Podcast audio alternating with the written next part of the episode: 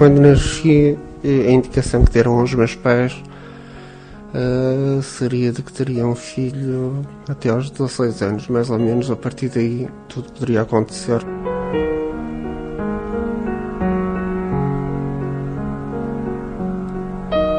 Pela forma como penso da doença, eu não, não, não ligo muito às estatísticas. Ou seja, eu vivo um dia de cada vez e obviamente que o transplante dá-nos um alcance de vida maior que, por exemplo, ele tinha aos 17 anos quando fui transplantada, não é? agora tenho 25 e acabo por, se calhar, quando tinha 12 ou 11, não pensava chegar aos 20.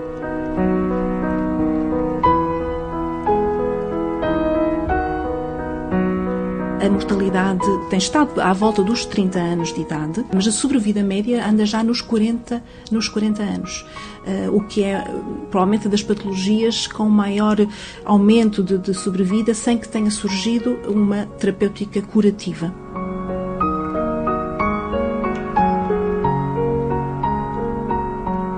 Eu acho que o segredo está mesmo em não pensar naquilo que temos.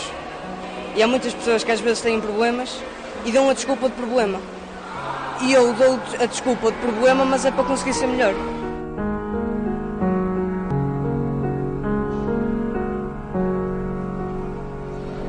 Vamos agora saber de trânsito. Boa viagem com a RFM. O rádio acompanha Jorge Silva no regresso a casa depois do trabalho. São 20 minutos de viagem entre Santo Tirso e São Martinho do Campo. Tudo normal. Ou pelo menos tudo parece normal na vida de quem tem uma profissão estável. Jorge trabalha desde os 19 anos numa empresa de caixilharia. Tem fibrose quística. Uma doença hereditária que se manifesta através da degradação progressiva das capacidades respiratórias. Os danos colaterais da medicação traduziram-se numa surdez quase total. Teve a ver com o meu último internamento em Portugal antes de remar a Espanha, à Corunha, que foi onde eu fiz o transplante. Poderei dizer que foi mal menor, porque cheguei bastante mal.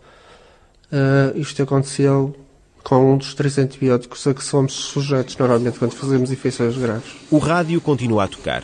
O hábito de ligar a companhia nos trajetos de carro volta a fazer sentido. Quando perdi a audição, isolei-me da música durante cinco anos. Durante cinco anos não ouvi música. Uh, readquiri esse hábito posteriormente com fones. Ultimamente, a partir do momento que tenho o aparelho, vou ligando o rádio, porque já consigo perceber algo. Com a perda da audição, Jorge perdeu também a vontade de conviver com outras pessoas. Estar em grupo, socializar, eh, para mim era estar corpo presente, porque o pensamento não estava lá, por não poder participar na conversa. Mas essas são as consequências menores de uma doença que o acompanha desde sempre há 46 anos. A fibrose quística é uma doença hereditária, manifestou-se em criança com, com 3 meses. Eh, eu nasci na Alemanha. Devido à dificuldade linguística dos meus pais, perceberam os cuidados a ter comigo, mas nunca me souberam explicar exatamente aquilo que eu tinha. O nome da doença não faz qualquer associação lógica com os sintomas. As infecções respiratórias foram uma constante desde os três meses de idade. Era andar com tosse constante, era cansaço, era constipar com muita facilidade, fazer infecções. Adorava jogar futebol, era não conseguir eh, render o que os outros rendiam, eh, era fazer educação física com muita dificuldade. Nessa altura, para mim, era ser diferente e os outros, outros saltavam, brincavam, corriam, riam-se e aguentavam e ele tinha aquela, aquela dificuldade em respirar e não conseguia acompanhar. Uh, insistia, persistia, tentava, tentei jogar futebol, uh, mas uh, havia ali uma diferença, havia algo que me deixava para trás inquietação prolongada por mais de 20 anos. Só depois da idade adulta é que Jorge percebeu que a fibrose quística seria uma companheira para a vida. Os efeitos adversos do cocktail de medicação foram devastadores. Jorge sabia que tinha uma batalha pela frente. A sobrevivência. Mais ou menos em 2001, eh, os meus rins começaram-se a ressentir pela quantidade de medicação que fiz ao longo dos anos e iniciei a minha diálise e quando tento inscrever-me para transplante renal, coloca-se a questão pulmões aguentarão a cirurgia ou não, portanto, e há um grande receio médico Nessa altura, de me fazerem seguir para transplante.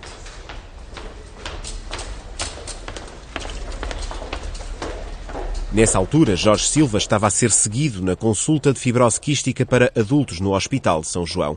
Adelina Amorim, a médica pneumologista que ainda hoje o acompanha, recorda a complexidade do caso. Eu já conheci o Jorge na casa dos 30 anos, com compromisso da função respiratória já significativo e sendo muito mais difícil tratá-lo porque temos um rim que não funciona. Eh, vi-me condenado ao tudo que a hemodiálise traz, ou seja, o, o acelerar de deterioração dos meus pulmões e do meu sistema respiratório. Lembro-me do Jorge, eh, que tem uma agudização mais grave, é, por volta de 2005, 2006, que condiciona a permanência em cuidados intermédios, o início de ventilação não invasiva.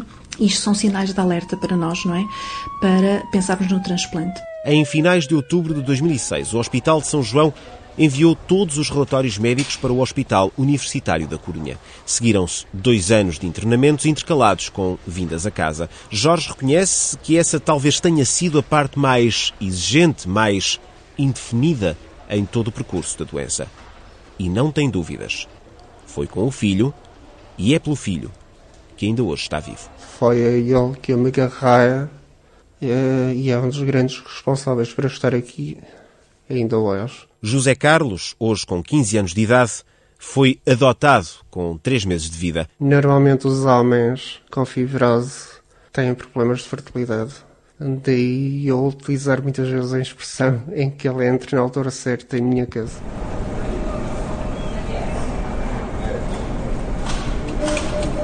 Fevereiro de 2007, a esperança que se renova. Jorge entra na lista de espera para receber um transplante bipulmonar e renal. Foi a última etapa até chegar a 3 de outubro de 2008. Nesse dia, Jorge Silva tornou-se o primeiro duplo transplantado com sucesso em todo o mundo. E eu passei a saber o que era respirar pela primeira vez aos 38 anos, porque até aí nunca soube o que era respirar o ar da mesma forma que a maioria das pessoas. E a vida continua. O que fica para trás, Jorge decidiu registar em livro. Retalhos de corpo inteiro que contam a história de coragem, as emoções, o medo da morte, o triunfo sobre a doença, mas nunca definitivo. Prefiro deixar os, os receios da morte de parte e continuar com esta ideia de que vou, de que adoro a vida e e vou desfrutar da vida ao máximo enquanto cá estiver. Ana Filipa Ferreira tem 25 anos. A fibrose quística foi-lhe revelada aos 5 anos de idade. A escola aceitou tudo muito bem, não tinha também razões para não aceitar, não é? Uh, os amigos sabiam da, da, da, doença, sabiam tudo. Se tivesse passeios, tinha que levar a medicação, enquanto o meu irmão não tomava, eu tomava, mas tinha que tomar para estar bem. Por isso nunca hum, levei sempre aquilo de uma forma positiva. Mas antes de tudo, há um processo de adaptação. Há 20 anos, a família foi abalada pela novidade de uma doença que ninguém sabia ao certo o que era.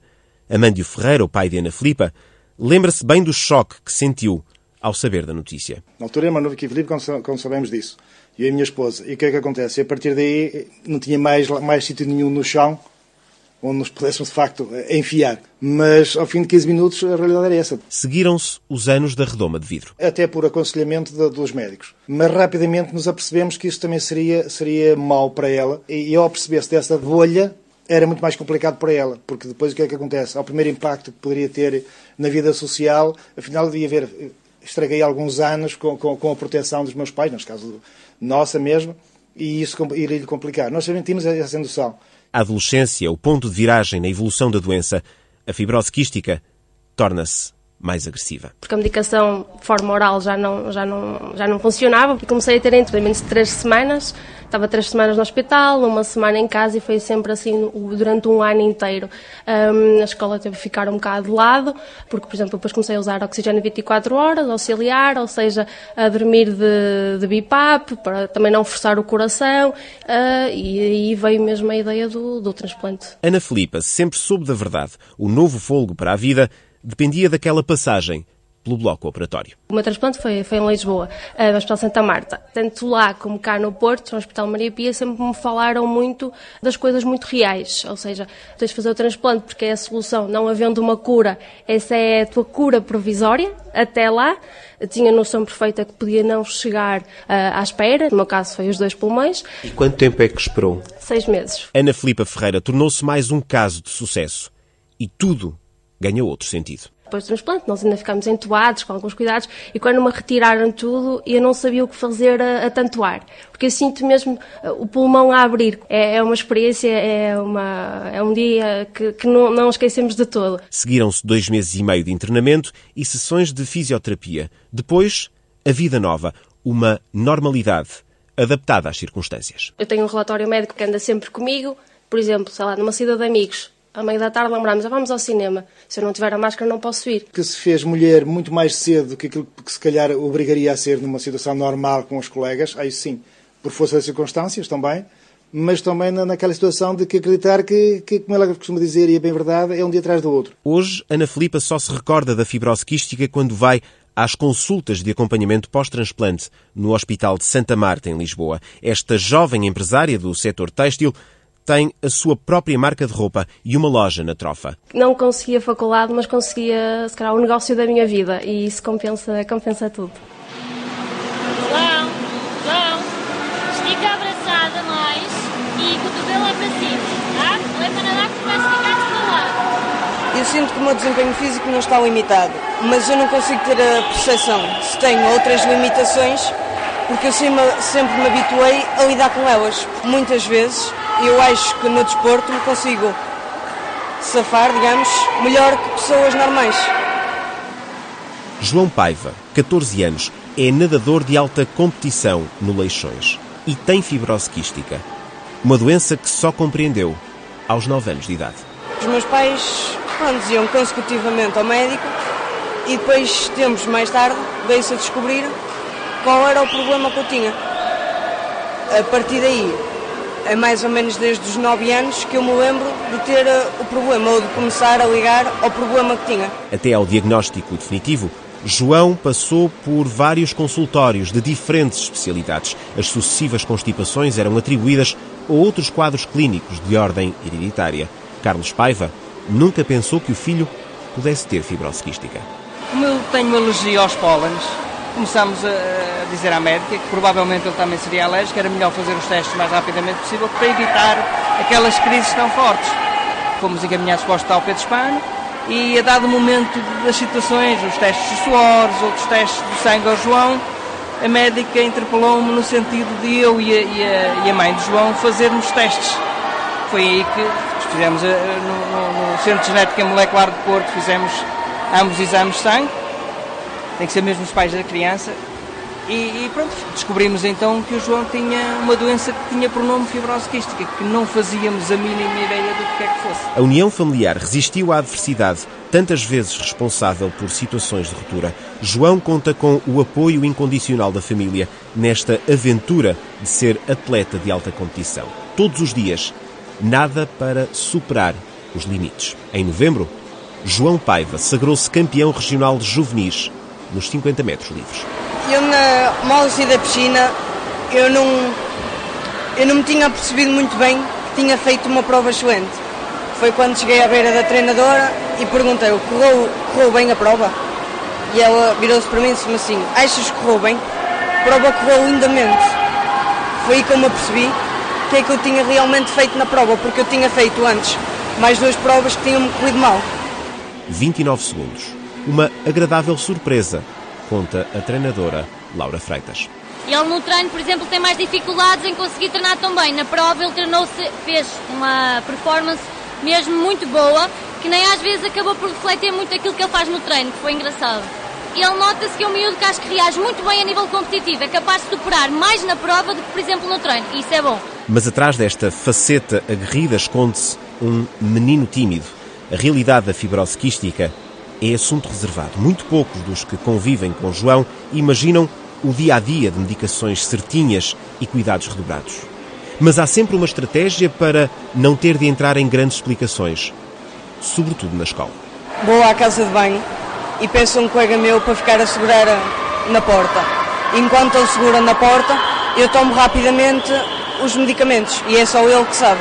Na escola, como no Leixões, João rejeita o rótulo de doente. Não há coitadinhos. Todos nós é que nos fazemos a nós próprios. Se aquela pessoa é mais frágil, ela tem que pensar como é que vai fazer para não ser tão frágil. Não é com a ajuda das pessoas, com a caridade das pessoas, ou então as outras pessoas pensarem que ela é uma coitadinha, que ela se vai tornar uma pessoa melhor, uma pessoa mais forte. O futuro de João Paiva depende apenas de si próprio e da fibrose quística que o acompanha. Se não continuar a minha carreira desportiva, gostava de ser eh, advogado e depois, se um dia me permite, se um dia conseguir ser, gostava de, de ser eh, juiz. Mas se não prosseguires a carreira desportiva, o que significa que, se te for possível, o teu futuro é dentro de uma piscina? É, é nadar. Vou-lhe pedir então para colocar o local na boca, para dentro ao máximo, forte. Aguente, aguente, sempre, sempre, sempre está quase, não para agora. Isso mesmo, tudo para dentro ao máximo, normal. Sendo uma doença genética, obviamente isto é variável de país para país, dependendo de vários fatores. E realmente em Portugal estimam-se que hajam cerca de 300, não muito mais do que 300 doentes diagnosticados. Um pouco mais rápido, respirações rápidas e curtas.